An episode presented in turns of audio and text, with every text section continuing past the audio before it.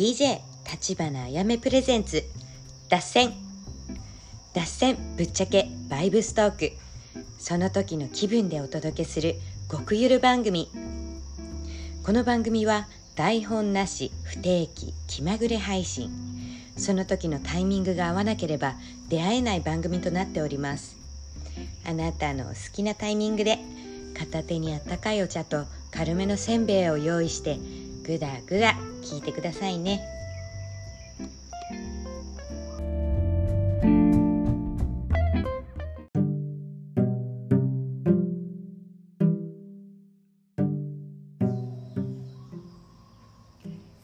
アロハ。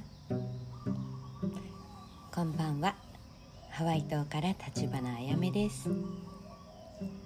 今収録してんの朝の9時くらいなんですけど最近家の周りの音が変わっちゃって朝は相変わらずこの何鳥の声みたいな感じでねいい感じなんですけど目の前のうちのヒルトップの目の前のあのクレーターがあるんですけどでそのクレーターっていうのももともとまあ、今も活火山なんですけどあの私たちのヒルトップってマウナロアっていうあの火山があってでその火山の麓に私たちのエアビがある感じなんですね。でそこのあの火口っていうのが1963年にあの煙が出てたらしくて。そうそう。でマウナロアって活火山なんですよ。あの去年去年かな去年2021年かな？にまた46年ぶりに噴火してねすごい綺麗でした。火山の中身。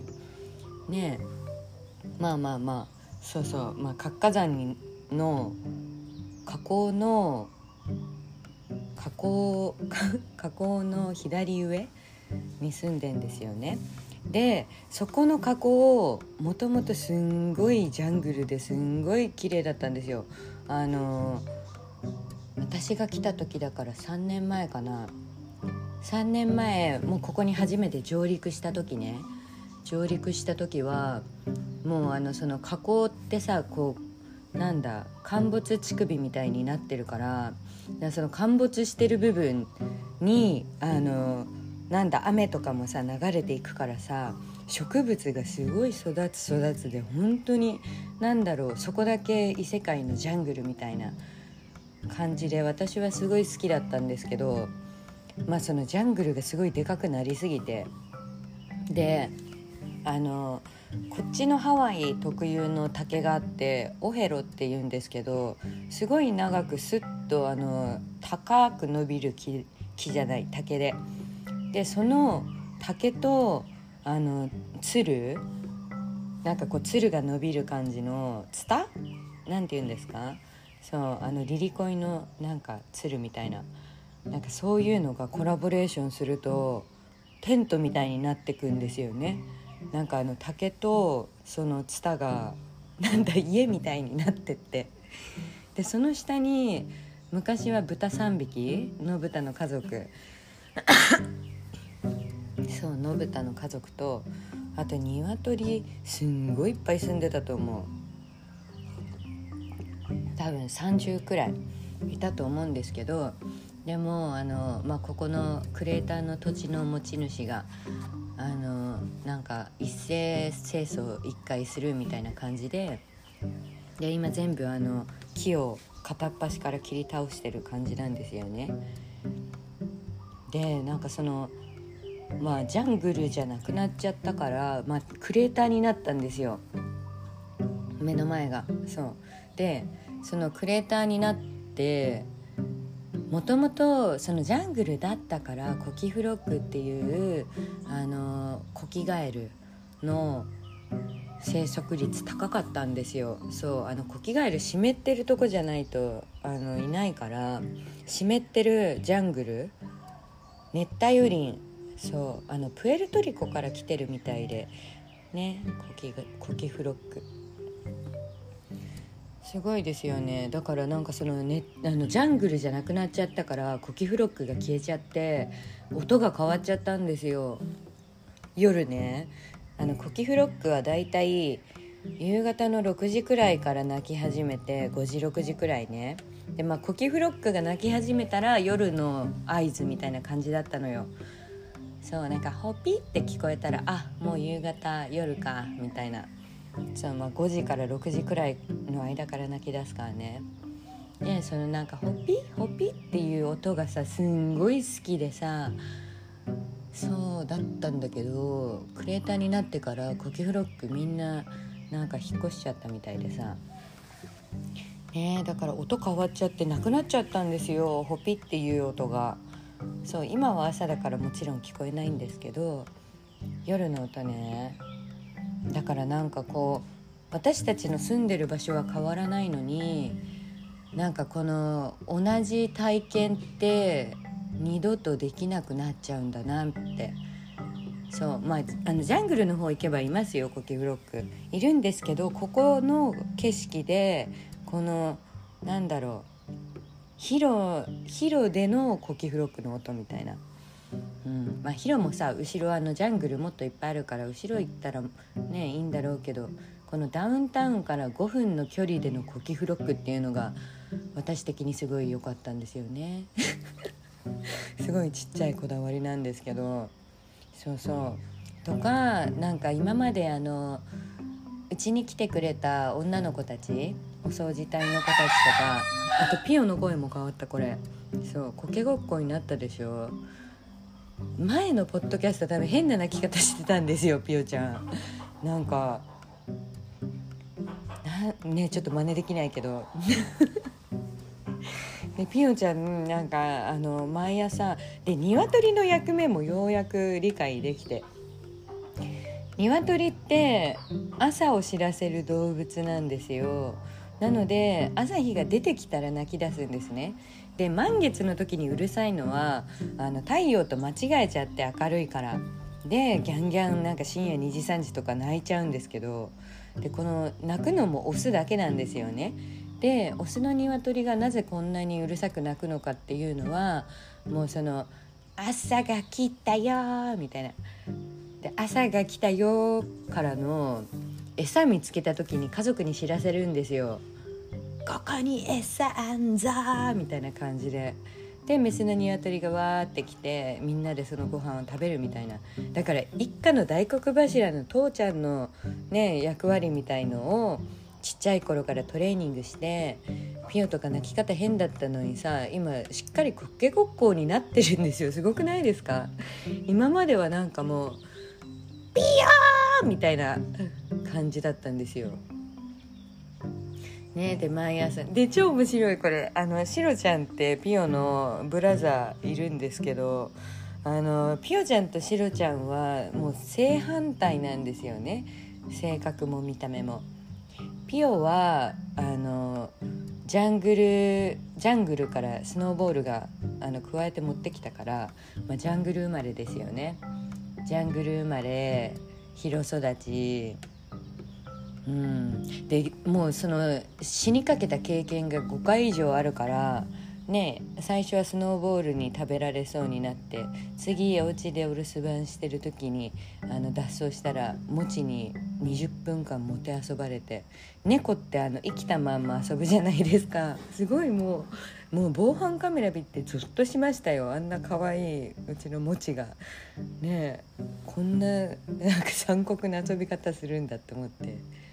まあねあのねまあそれがねあの自然界なんで何とも言えませんけどで20分間もてあそばれた後に走って逃げ込んだ檻の中が花ちゃんのエリアで花ちゃんが一口でパクッと食べてその後花ちゃんが「ってなんかすごいチューイングしてるからジェイルさんが「あら!」って言って口開けたら口の中からピオちゃん ひよこ時代ですねピオのそうそうだからねえ何回も死にかけてるからピオちゃんは。4回か。4回か。違うよ。あともう一個超面白いのあるよ。あのなんかあのピオちっちゃい頃あの親いないとすごい泣く泣くからまあねひよこなんで。もう寂しくて泣くんですよだからあのパフォアの温泉に行く時にピオもあのお腹のポシェットに入れて連れてったんですけどひよこ時代ですこれも。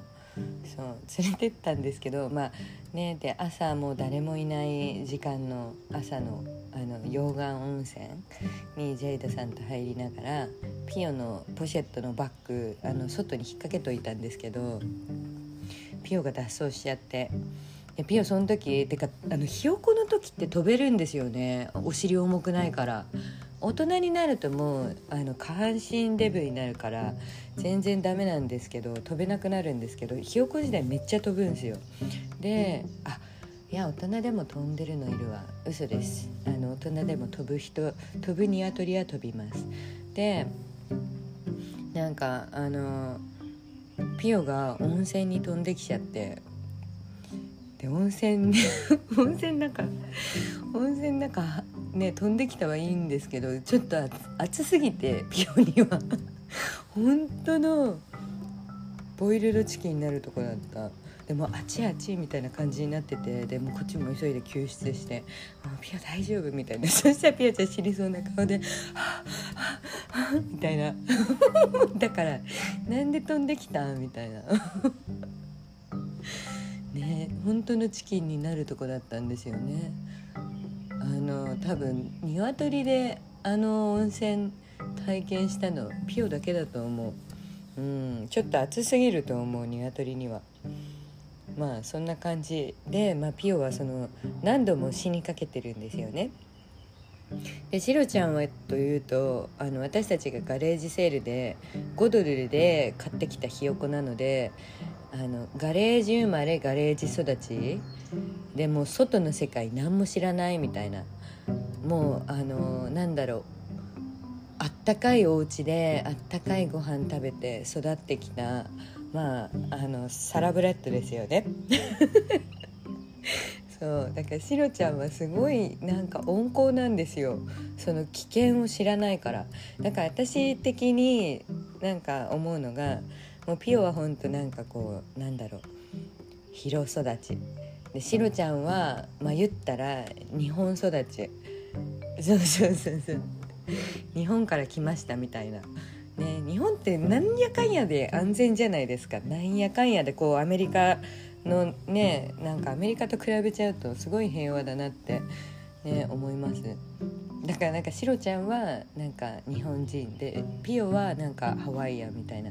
そういうイメージで私は勝手にあの動物観察をしてるんですけどシロちゃん怖いもの怖い経験したことないから強いんですよ。知らないからそれが怖いって。だから結構もうそのピオとシロがタッグになると最強でまあ、ピオはその何回も死にかけてきてるからいざとなったらもう戦うんですよ。アグレッシブに。じゃないと死んじゃうからさ。ね。そうだからピオはもうなんだろう。ど根性みたいのがあってそうどんな時でもなんかいざとなったら戦いますみたいな。そう。でシロちゃんはもうその何も知らないがゆえの最強さ。そう。それが恐怖と知らないからさ。だから最近すごいですよ。鶏たちが犬ドッグエリアに進出してきてでなんか堂々として歩くから犬がなんだこいつらみたいになって。で今ちょっとねあれですよ。同じエリアにいてももう犬はアタックしないし彼らもなんか2匹だからこそ なんか強い。ねいいですよね。こうやって強くなっていくんだなって思いながら。うん。こんな話する予定じゃなかったのに。ねピオちゃんの生い立ちと。だからシロちゃんなんかあのすごいんですよ。あのなんだろう。これは多分性格なんですけど鶏にも性格があって一匹一匹全然性格違うんだなって思うのがシロちゃんすごい優雅で温厚なんですけどすんごいシャイなんですよ。すんごいシャイだからなんかピオが隣でもう俺は下手くそでも絶対にうまいコケコッコを言ってやるんだみたいな。っていう感じでもうすんごい練習してたんですよね。なんか「あっけかっかー」みたいな。完璧じゃないコケコッコを毎朝練習しててでしるちゃんはなんかもう「お前そんな努力したって無駄だよ」みたいな感じで隣にいるんですけどちょっとだけ練習するんですよピオが頑張って練習してると。あああみたいなちょっと小声で 小声で練習するんですよね。でピオがそれを横目に見ながら「ちゃうちゃう小屋でカッケカッカー!」みたいな朝の6時ぐらいから。そう。でなんかあのオスって卵をオスって卵を産まないからなんかそのなんだろう。その牧場関係のなんか人とかからするとあのなんかオスはうるさいだけみたいな。ねなんかそんなイメージが植え付けられちゃってたんですけど。ね。なんかそれって勝手にあここれシロちゃん聞いた？これピヨね。これピヨ。あこれこれ。これシロちゃん。しおちゃんまだ練習中だからね伸びがちょっと甘いんだよね。コケコーになってんだよね。その息が続くとこうなるね。コッケカッカーって。ねで最近そのジャングルのあの鶏の家族もう最後の生き残りがいるんですけど生き残りの8人8匹メンバーでお父さん筆頭にメスが7匹ででもしそのメスたちをうちらのエリアに引き込むことができたら私たち今度フリーエッグあの卵買わなくて済むようになるから。だからもうその一匹一匹ね育ててまたオスだったらって悲しいからさ 卵ないから。そう。だからもうこの一家あのこれからこのクレーター最後のさひよあのニワトリのお家が伐採されちゃったら彼ら生きどころがなくなるからさ。